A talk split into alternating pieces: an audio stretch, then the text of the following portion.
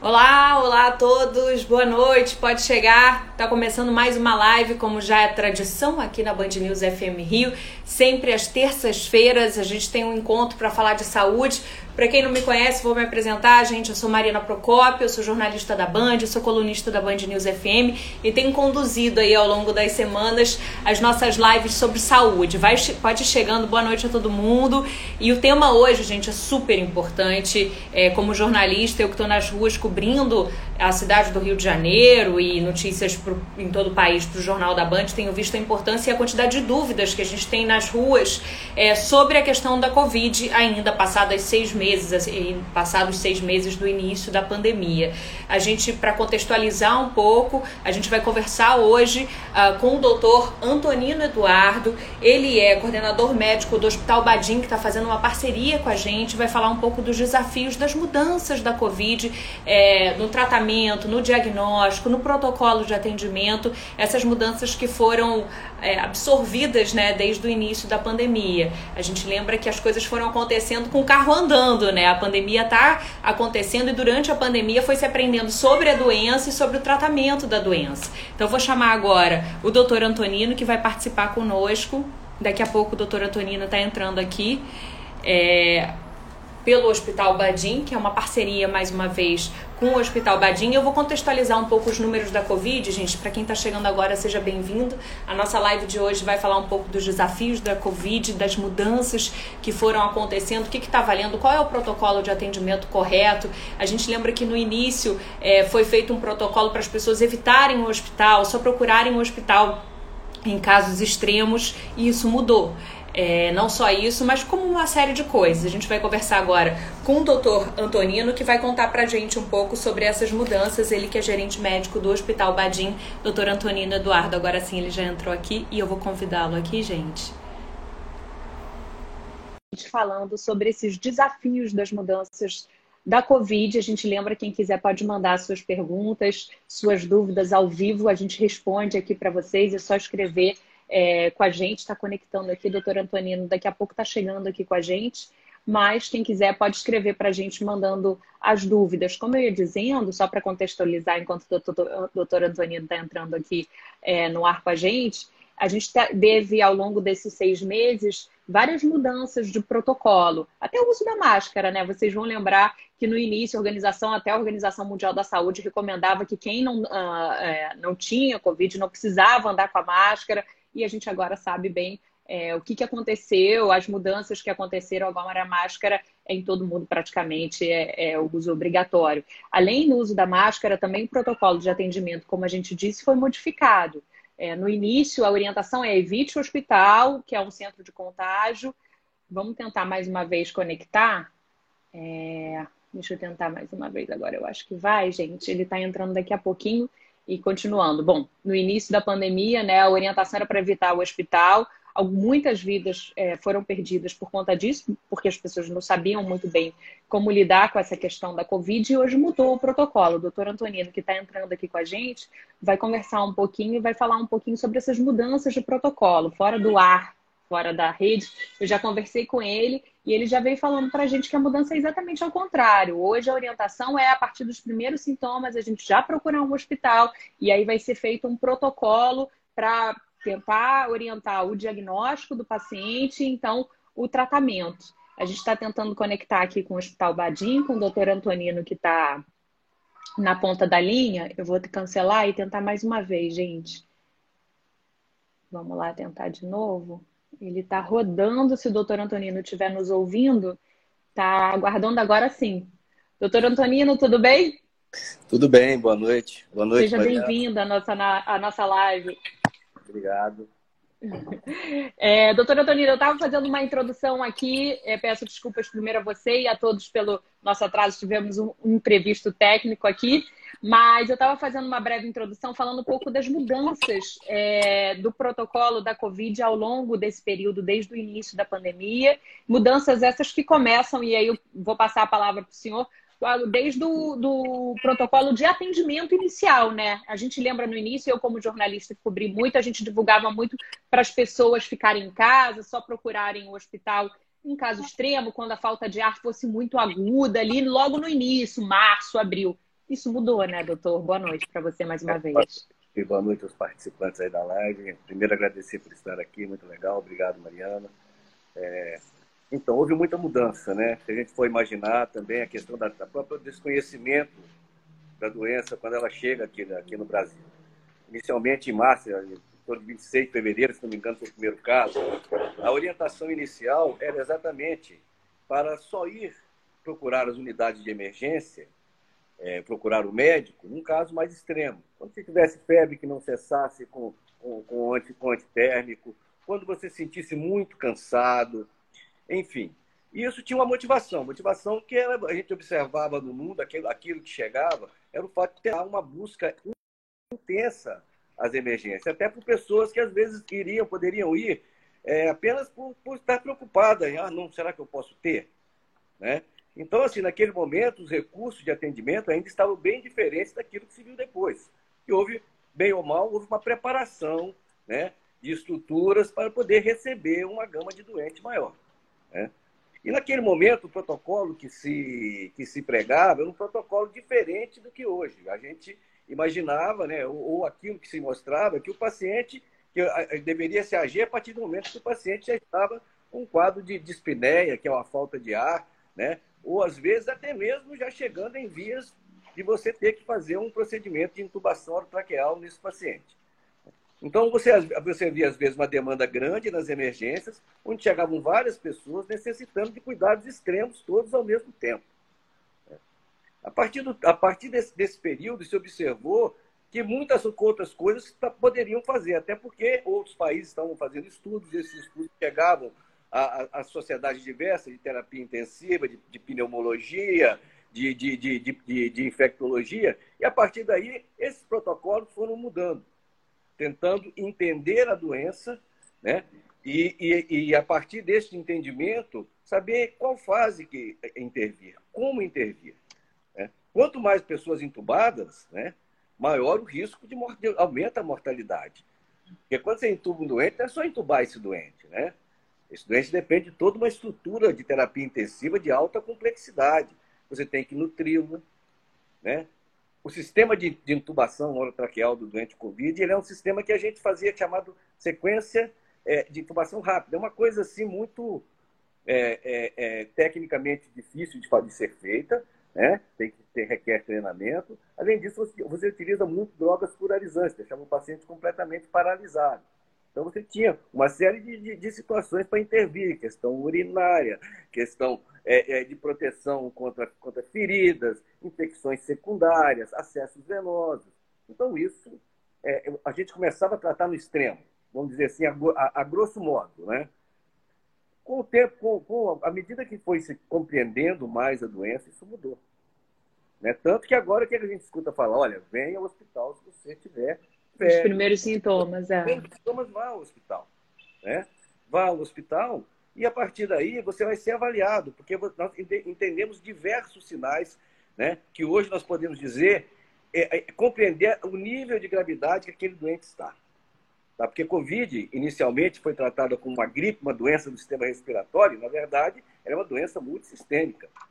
Ela agride o sistema nervoso, ela o sistema respiratório, ela o sistema é, é, hematológico, ela, ela o sistema imunitário, é, imunológico, fazendo com que você tenha uma cascata de processos inflamatórios que seja perpetuada. Então, é uma doença de extrema complexidade. E não é fácil lidar com ela. Aquele isolamento, aquela, naquele momento, ele foi. Nós não podemos criticar aquele momento. Eu não critico aquele protocolo. Porque você sabe que pode ser um pânico numa população. Né? Todas as pessoas a gente observa isso no mercado. Se você fala que não vai ter arroz semana que vem, tem pessoas que vão lá e compram 200 quilos de é. arroz, sem imaginar que outras pessoas vão precisar daquele arroz.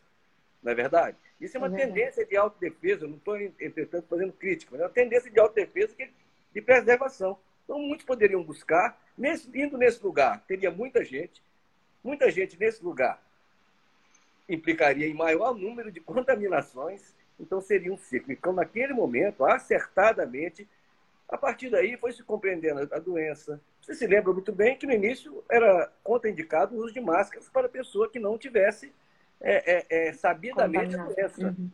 Né? Era contraindicado o uso de máscara para aquelas pessoas que sabidamente não, não, não tinham a doença. Então mudou-se. Hoje o protocolo é diferente, hoje há uma, uma avaliação desse doente no sentido da possibilidade é, em que fase que ele está da doença, a gente divide essa doença em fases, em que fase que ele está, o que intervir.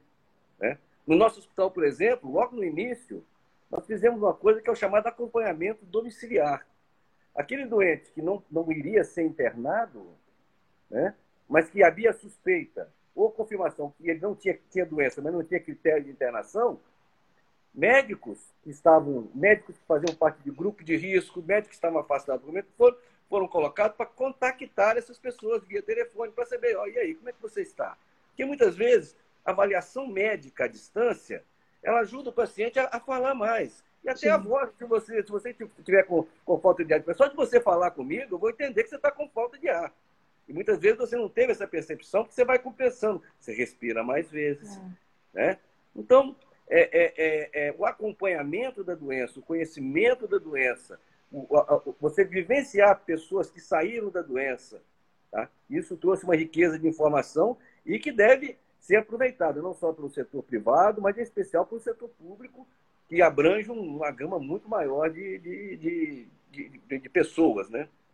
Claro. Agora, qual é o protocolo hoje atual? Assim, botando do início, depois a gente passa um pouco pelo tratamento, mas ali o primeiro, o do primeiro atendimento, você falou, né? A gente mudou. Agora é isso, é os primeiros sintomas. Agora a gente está tendo aqui no Rio de Janeiro uma leve é, acentuação no número de casos, né? À medida que avança a flexibilização, a gente teve uma queda, uma estabilização. Agora me corrija se eu estiver errado, mas pela, pelo, pelo que a gente acompanha da ocupação de leite da prefeitura, a gente saiu ali de 66, está em torno de 71, 72, o que já era esperado com as medidas de flexibilização. Então, as pessoas têm muita gente confundindo, a gente está numa época também de gripe e tal. Qual a orientação, doutor Antonino? Sentiu o primeiro sintoma, sinusite, ali gripe, pode ser, pode não ser? Corro eu para o hospital ou fico em casa? Não, vamos, vamos, vamos para a gente poder tentar entender quais são os uhum. sintomas, uhum. né? Qual o padrão de gravidade, né? Nós tivemos agora, se você se lembrar, é, vamos pegar lá 7 de setembro, aquela semaninha que teve um frio absurdo aqui no, principalmente no Rio de Janeiro. Um frio, Foi a semana de frio do Rio de Janeiro, né? É. Semana de frio do Rio de Janeiro. Verdade. Você, você viu que houve uma flexibilização antes dessa semana. Sim. Foi verdade? Então, verdade. muita gente foi para a rua. Muita gente sem proteção. Né? E aí, ao frio, o que, que faz todo mundo? Bota todo mundo para dentro da sua casa. Aí, nesse momento. e, nessa, e essa casa normalmente vai estar fechada, né? Porque está frio. As pessoas vão ficar mais juntas, porque está frio. Aí, em torno de 14 dias depois, você percebe, duas semanas depois, o que ocorre. Você vê que, que há esses picos, há esses aumentos.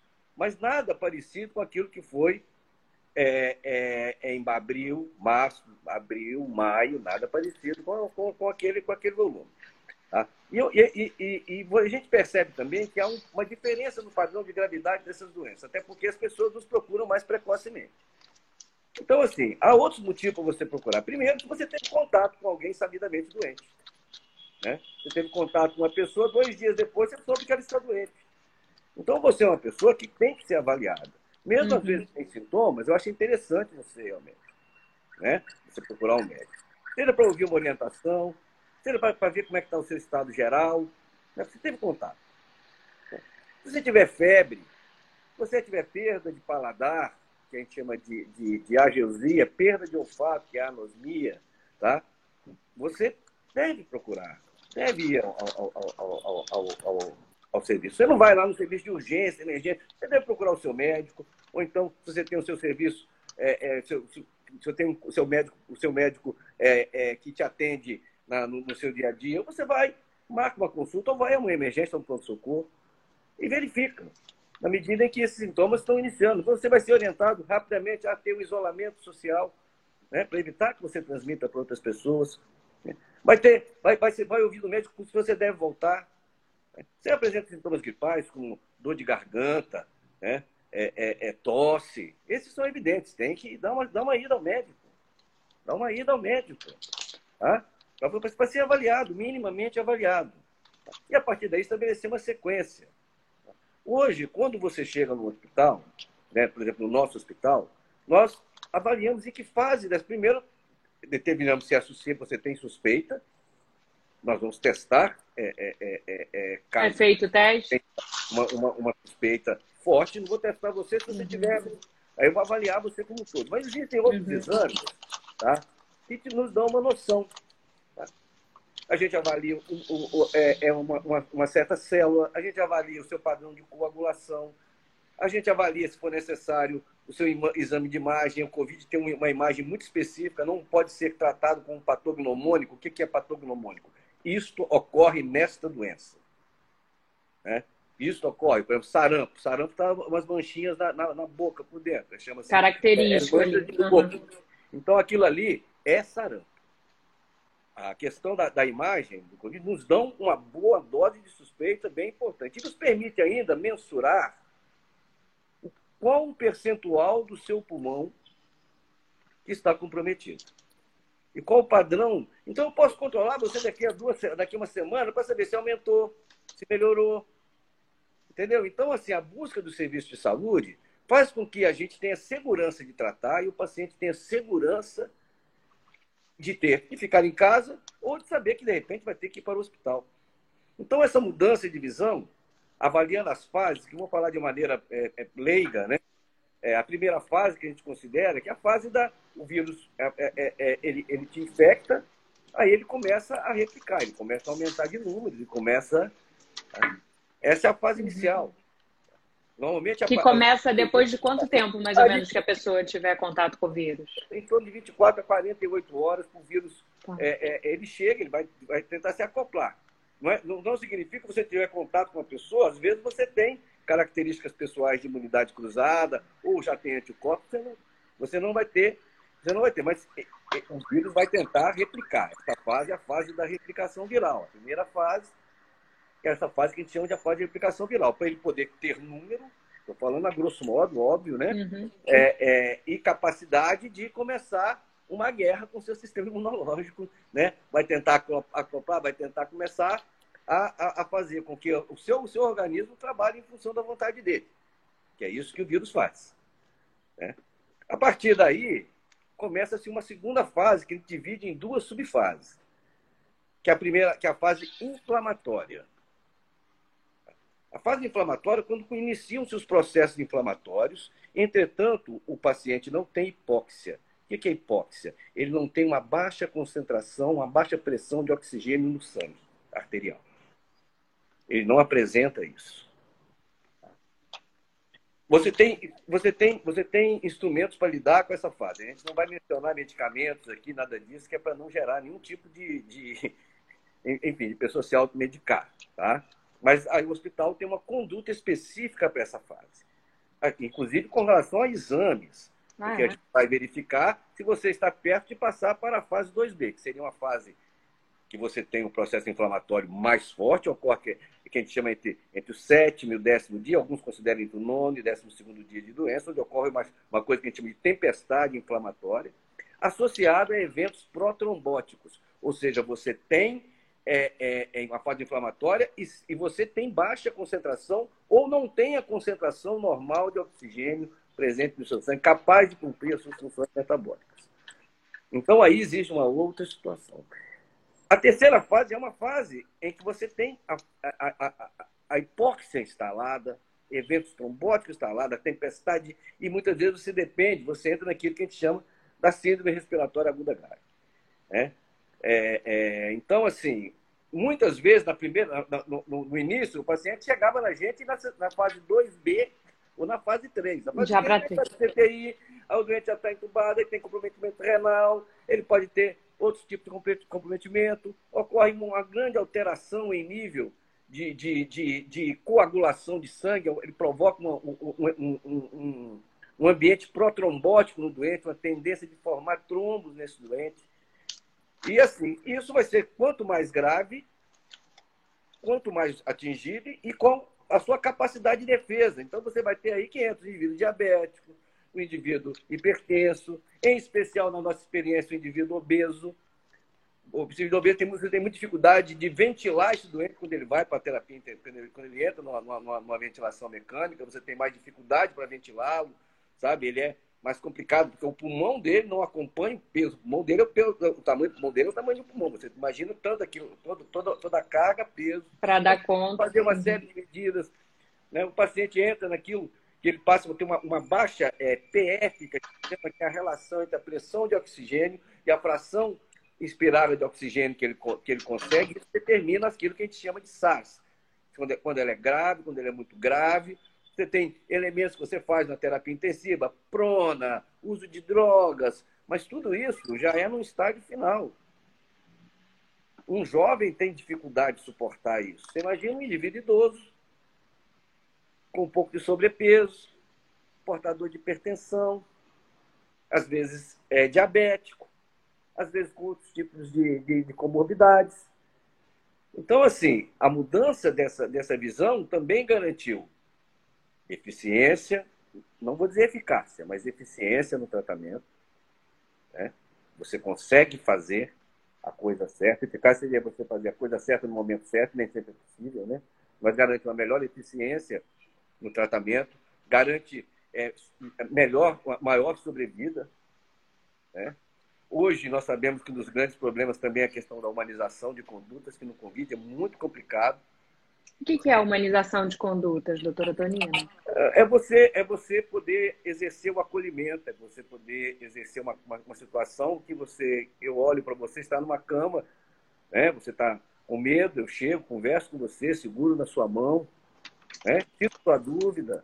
É diferente você entrar no, no, no seu, no, no seu box de CTI, você ainda está consciente ali, você ouviu que o box 5 foi entubado, ouviu a parada cardíaca do box 6, está acordado, só pessoas de azul ou branco passando, você não vê um rosto, você não vê um sorriso. Você não pode ter uma visita de um familiar. Não pode ter visitas.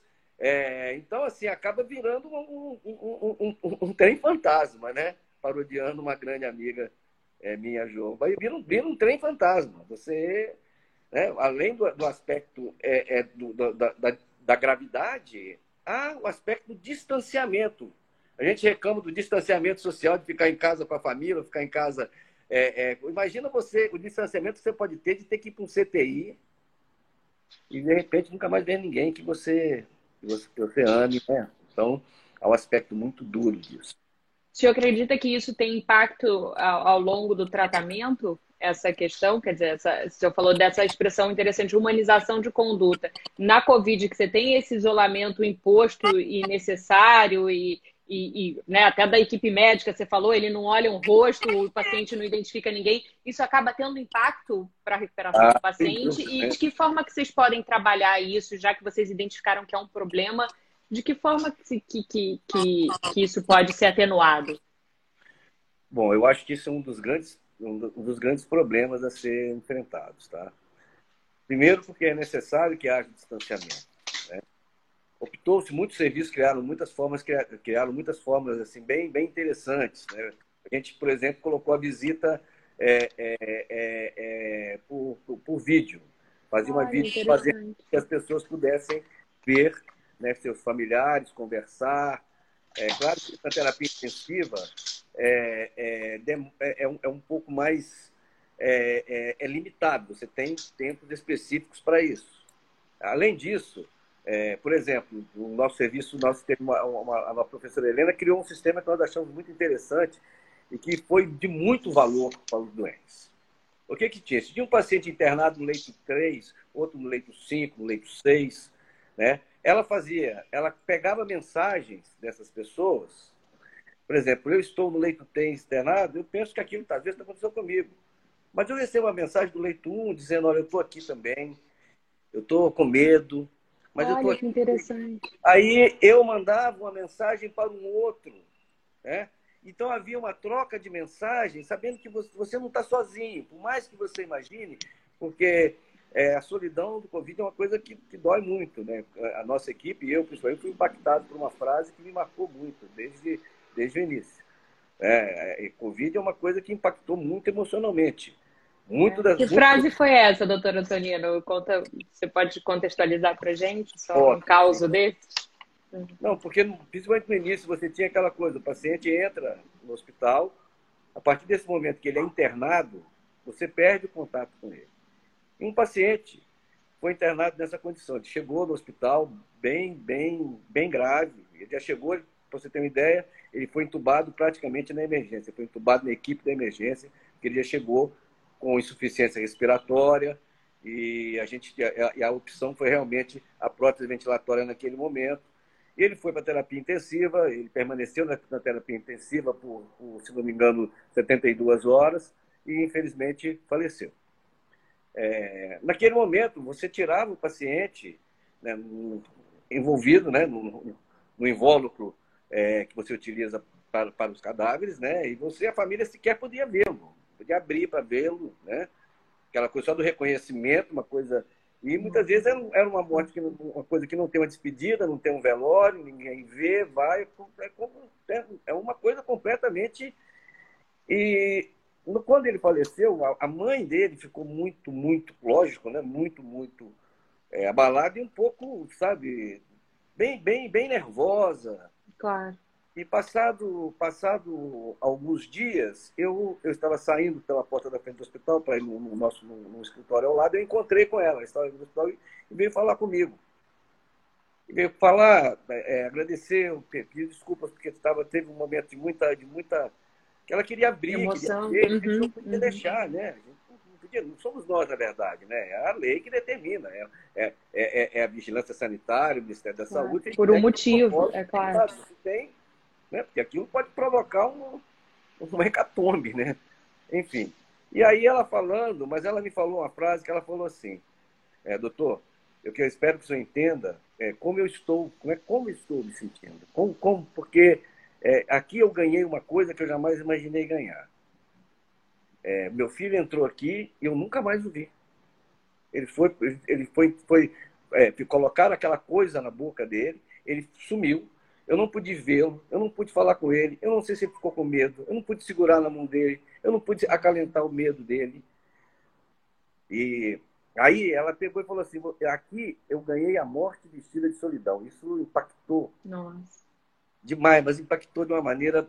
Assim, to, todas as pessoas que participaram desse processo. Porque é, nós somos pais, nós somos irmãos, as pessoas que estiveram nesse hospital, e, e nos hospitais em geral, as equipes, não estou falando o hospital não é médico, tá? O hospital tem técnicos, tem enfermagem, tem fisioterapia, tem fonoaudiologia, tem nutrição, tem o pessoal da limpeza. Você imagina, por exemplo, eu, eu, é, é, eu, eu saio da minha casa, dentro do carro, vou, para o hospital, né? Imagina um, uma pessoa da, da, da limpeza, que tem que entrar, às vezes, num leito, onde tem sangue, tem isso, tem tudo aquilo. Depois, ela vai entrar num trem ou num ônibus, mora distante, mora às vezes duas horas, três horas do, do local de trabalho. Depois tem que. Imagina o heroísmo dessas pessoas. É. O impacto. É. A gente tá. fala muito do médico, da equipe médica, mas é verdade, tem todo uma entorragem, né? Uma equipe por trás. Mais, e às vezes, às vezes com muito. Então é uma equipe, né? Você tem maqueiros que carregam o paciente, você tem as pessoas que administram, você tem farmacêuticos, tem... então é um time, é um, é, um, é um time, não é uma pessoa, é um time. É. Então essas pessoas saíam da sua casa e depois voltavam para casa e muitas vezes não podia abraçar o filho, ficava com medo, estava vendo pessoas morrerem. Como é, que, como é que você chega na sua casa depois de ver três pessoas morrerem? Você tem certeza você tem, que você não, não, não vai é, contaminar seu filho, não vai contaminar seu familiar? Às vezes, é, é, é, às vezes a pessoa mora numa casa que moram cinco, seis pessoas, às vezes uhum. idosos. Alguém com comorbidade, é, exatamente. Sim. Então, é, é toda, todo, esse, todo esse embate é, é, é, com o Covid, né, que ainda não, não terminou, reduziu, né, ele, ele deixa muitas sequelas. Pacientes, grandes sequelas, além das físicas, né, dores musculares, tosse, mas muitas coisas. Há pessoas que ainda não recuperaram o paladar e, e, e, o, e o olfato. Isso é uma mutilação, né? Se você, se você não perdeu um dos sentidos, que é, que é a visão ou a audição, você não tem uma, um tratamento diferenciado. E quem perdeu Sim. o paladar? Mas isso quem pode se prolongar por meses, doutor? Até agora tem, tem, eu tenho, temos, temos vários pacientes que ainda não é. recuperaram. Nossa. E além da questão emocional, o medo, né? Você ter escapado, aquilo que você passou, né? foi entubado, dor que você sentiu, né? medo de morrer, medo de não ver mais sua família. Tem uma paciente nossa que ela ficou, foi entubada, ficou muito grave, e quando ela teve alta, depois ela voltou, ela continuou recebendo ainda a, a, o suporte é, da equipe de psicologia, porque ela acordava. O CTI tem uma rotina, às quatro horas, quatro e meia da manhã, é a hora da coleta de sangue. Então, você colhe sangue de todos os pacientes, que são os exames que vão definir algumas decisões médicas lá na hora daquilo que nós chamamos de round, onde encontram-se os médicos para discutir os casos. Né? Uhum. Foi. Aí, essa paciente, ela narrou para gente que toda noite ela acordava, quatro e pouco da manhã, e percebia que ela estava com o braço estendido. É. Então, você tem muito impacto, muito impacto. Então, o ambiente mais humanizado possível, o ambiente mais. É, é, não tratar a doença, tratar a pessoa doente, né? a resposta dessa pessoa em nível de, de, de resposta imunológica, em nível de, de, de, de aderir a tratamento, em nível de satisfação pessoal, é sem dúvida alguma um diferencial. Você humanizar é completamente é, necessário, fundamental, enfim, é muito importante. Muito legal. A gente está conversando com o doutor Antonino Eduardo, que é gerente médico do Hospital Badim, dando uma aula para a gente, dividindo um pouco essa experiência do olhar de quem está do lado de lá do balcão. Muito legal, muitos comentários chegando, aplaudindo aí essa visão humanitária, doutor Antonino, e dúvidas também. A Cidinha faz um comentário aqui, que eu aproveito para fazer uma pergunta em cima, diz ela que teve Covid há 70 dias, faz 70 dias que está infectada e ainda está fazendo os exercícios respiratórios para conseguir voltar. É isso mesmo, doutor. Depois desses seis meses, quase sete de pandemia, você falou das três fases ali, né? Quase quatro. É, dá para a gente traçar uma média de tempo de recuperação ou varia muito realmente? Não varia. Varia muito, até porque é uma doença que a gente ainda não conhece, é, não conhece ninguém que tem, tem um ano pós-doença. É verdade. Então se conhece muito pouco. A gente está aprendendo os trabalhos médicos normalmente são feitos por um sistema que a gente chama de randomização. Não são, são feitos ao acaso. São trabalhos randomizados, duplo cego, placebos controlados. Ou seja, você pega uma população, avalia, eu que estou olhando, eu não sei quem está recebendo o remédio, depois aquilo é tudo observado. Nesse, né, nessa questão, não. A gente vai aprendendo e os trabalhos são todos trabalhos daquela coisa que está, que, como está se fazendo. Isso é bem diferente de certa forma, não traz a segurança da metodologia científica. Então, qualquer coisa que se falar, exceto aquela da, da, da, da daquilo que você está vendo, o paciente, é, muitas vezes pode ter, pode ter um viés especulativo. Ou seja, eu posso achar, essa é a minha opinião. Então, a gente tem que ver, dentro daquilo que tem o serviço, os trabalhos que estão sendo publicados, pacientes que foram avaliados. Agora, vai variar por quê? De quanto você foi acometido. Né? Se você teve um acometimento, por exemplo, de menos que 25% do seu pulmão, né? obviamente, você vai demorar menos a se recuperar que um paciente que teve entre 50% e 75% do pulmão cometido. Do que aquele paciente que foi entubado. Porque quando você passa por isso, a respiração é também um processo mecânico. Eu dependo de musculatura. Né? Não só a musculatura que nós conhecemos de diafragma, musculatura, musculatura peitoral, musculatura abdominal, musculatura cervical, né? para a gente Imagina se você não se exercita, essa musculatura, né, ela, você perde tônus muscular. No nosso, com a pandemia, quem não foi disciplinado o suficiente para fazer em casa, perdeu massa muscular. Imagina a pessoa que ficou internada. Imagina a pessoa que, foi, que recebeu curarizantes. Imagina a pessoa que ficou dias deitado. Aquela que deu de suporte. Então, é, mas é muito importante a fisioterapia respiratória no, no, no pós-Covid. Isso é muito importante. Né? Até porque a pessoa, a, o, o, profissional, ele consegue te orientar a maneira correta de você respirar. Né? Às vezes a gente respira de forma errada, a gente enche o peito e encolhe o abdômen, né? E isso é errado, a gente reduz a. Então, o fisioterapeuta, o, o profissional é, é, treinado, ele consegue fazer com que isso seja reaprendido, ou melhor compreendido, ou melhor executado à medida que você faz a, a, a fisioterapia. Eu, eu, eu, eu acho que a Rita deve continuar fazendo. Né? Deve ser avaliada por médico, né? se, se, se voltar a ter sintomas. É, é, é importante que, que, que, se acompanhe. Como eu disse, a gente não conhece, né? ninguém tem é, é uma, um, um, tempo grande. Ah, não, eu tive um ano atrás e estou bem. Nós não sabemos, né? Porque não, ninguém ainda, não temos esse paciente ainda. Só a China vai ter daqui a pouco. Mas nós vamos, aqui no Brasil, pelo menos diagnóstico feito, só 26 de fevereiro do ano que vem, que quando foi o primeiro caso, se não me engano aí a data, 26 ou 27. É, aprender a dirigir com o carro andando, né, doutor Antonino? Exatamente, e trocar os pneus dele nesse Tudo ao mesmo tempo. Doutor Antonino, não, eu...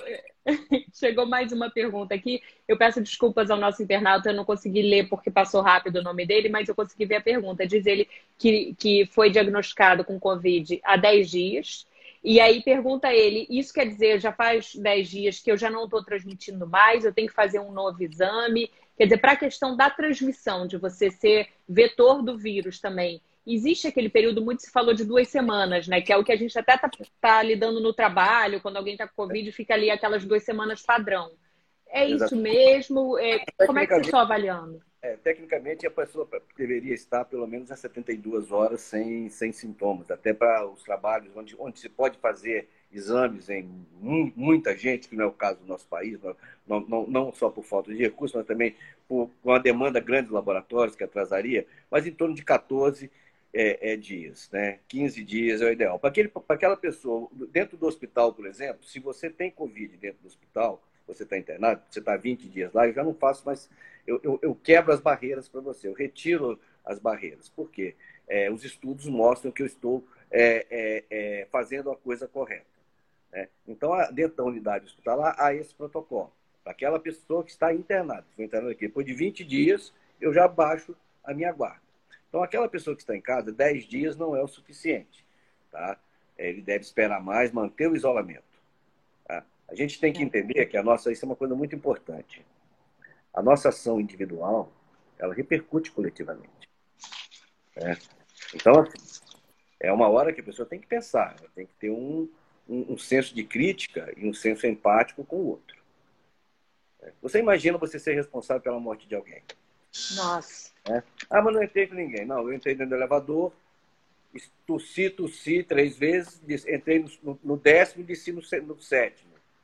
Aí a dona Cotinha, que é gordinha, tem hipertensão uhum. e diabetes, entrou ali. Né? Os aéreos vão estar ali ainda. A possibilidade dela adquirir é grande. Então, é. assim, a gente tem que ter a responsabilidade de proteger o outro. Né? Então, a minha ação individual, ela repercute coletivamente. Isso é questão de responsabilidade pessoal, social, individual e de saúde. Né? Se fosse com um dos nossos, se fosse comigo, eu ia ficar bastante é, chateado, né? Então a gente Nossa, tem que, no mínimo, olhar, né? É, esse olhar, um olhar mais coletivo, né? Nesse, nesse, nesse momento onde, onde, estão, onde tem isolamento, vamos pensar no coletivo. Né? A gente pensa em todos, todo, o todo pensa na gente. Eu acho que é importante essa questão, a pergunta é adequada, e temos que fazer com que essas pessoas saibam que elas têm que se proteger. Tá? E se tiver sintomas, se tiver dúvida, ela tem que procurar o hospital. Né? Aquela pessoa que está com sintoma, já está 14 dias, 12 dias, não é porque está no final que você começar a apresentar, não deixa para não deixa, não deixa por 5 minutos, por, por, por 45 do segundo tempo, não. É, é importante. E a gente se conhece. Ah, eu ando até ali, estou cansado. Antes eu andava até ali e não cansava. Será que não é, é interessante eu verificar? Uhum. É? É, é? Então, assim, com 10 dias não é o suficiente, não. Ainda não, né? Foi o Nantes que mandou a pergunta. Obrigada, Gabriela, que me lembrou o nome dele. A gente está caminhando, infelizmente, para o fim da live, porque a gente tem um tempo ali curto com relação ao, ao, ao, nosso Instagram, ele que determina, embora há muitas perguntas chegando, até vou sugerir para a nossa equipe do Badinho a gente fazer uma segunda parte de Covid, porque é algo que está ali na boca do povo, nas rodas de conversa, as dúvidas são muitas, doutor Antonino, que continuam chegando. E aí, para a gente concluir, eu queria que o senhor colocasse um pouco é, de uma visão, a gente falou muito né, dessas questões dos desafios que são muitos que vocês têm pela frente a partir do que vocês já viveram, mas um pouco das vitórias também, do que já foi absorvido e pode ser aplicado na melhora desses pacientes. Queria que você falasse um pouquinho, dando esse olhar um pouco, não sei se a gente pode falar positivo ou otimista diante do que a gente está vivendo, mas um pouco do que vocês já aprenderam, que vocês estão podendo aplicar no sentido de ter bons resultados na recuperação desses pacientes ou diminuir quadros, quadros graves. É, eu acho que se aprendeu muito né? E hoje eu poderia até dizer, é claro que alguém pode dizer que é mera especulação, que quem muitas pessoas que morreram em março e abril não morreriam agora, porque se é. aprendeu com a doença. Né? E também reduziu o número de casos.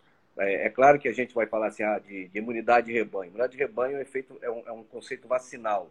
mas, mas é um conceito também que se aplica quando eu tenho uma grande parte da população, seja por imunidade cruzada, seja por presença de, de anticorpos, de GG positivo, é, eu, eu, eu deixo de ter pessoas susceptíveis e, consequentemente, eu deixo de ter elementos que sustentem uma epidemia.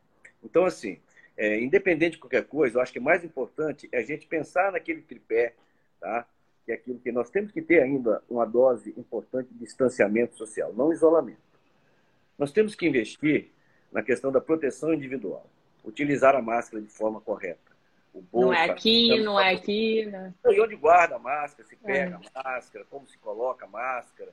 Né? Então, isso é uma questão educacional. O, o, a, a, essa estratégia de saúde da família do município ele devia estar pensando em educar essas pessoas que têm alguma Verdade. dificuldade, né? ver como é que vai ser isso mais para frente. A questão também da higiene pessoal. Né? A higiene pessoal é importante. É, é, é você utilizar, lavar as mãos, é, na, na, na, ausência de uma pia, utilizar o álcool em gel é, a 70%, ter o cuidado, né? quando tiver de máscara, evitar ficar levando a mão, ou, ou passar a mão no nariz com a máscara, você contamina a máscara, né? É, enfim, esse tripé de distanciamento social, é, é higiene pessoal e, e, e, proteção individual, ele, ele é, é, aquilo que vai fazer com que o vírus perca a força. Né? A gente tem que pensar nisso. E fazer isso é uma atitude, como eu disse, empática. Essa, essa atitude boa individual vai repercutir de forma benéfica coletivamente. Eu acho que essa é, é, é, é a mensagem, não deixar para a última hora procurar o médico. Né? É, vá na dúvida, vá. Vá. vá. No mínimo, no mínimo você vai conversar, você vai ter uma orientação, né? vai tirar uma dúvida, de repente está fazendo uma coisa que você imagina que seja certa, aquilo já mudou. Uhum. Verdade? Então, assim, é, é, é, empatia com as pessoas, respeito aos outros, né? é, é essa mensagem e, e, pensar nesse tripé. Distanciamento social, higiene pessoal e, e, e proteção individual. Doutor Antonino Eduardo, gerente médico do Hospital Badim, muito obrigado, doutor. Excelente live, todo mundo elogiando aqui. Obrigada a todos que estiveram obrigado. conosco. E já fica a sugestão para a nossa equipe aí uma, uma parte 2 aí ao longo dos próximos meses. Quem sabe com notícias já da vacina chegando, quem sabe a gente não traz né, melhores notícias. Doutor Antonino, muito obrigado e parabéns pelo lindo trabalho que vocês aí realizam na, na linha de frente. Parabéns a toda a equipe, parabéns a toda a equipe. É um, é um grande time. Muito obrigado pelo convite. Fique com Deus. Obrigada, gente, a todos. Lembrando que essa conversa com o doutor Antonino vai estar salva na live ali no, na página do Instagram da Band News FM Rio. Então, quem quiser compartilhar, ele deu orientações importantes, falou de, de alguns temas muito legais de bastidores, notícias que eu que cubro com frequência o setor ainda não tinha ouvido falar, então vale como orientação, vai estar lá na página da Band News FM Rio. E terça que vem, às sete da noite, a gente tem mais um encontro aí na parceria com o Hospital Badim. Doutor Antonino, boa noite, boa noite a todos. Boa tchau. noite a todos. Tchau, tchau. Tchau, gente.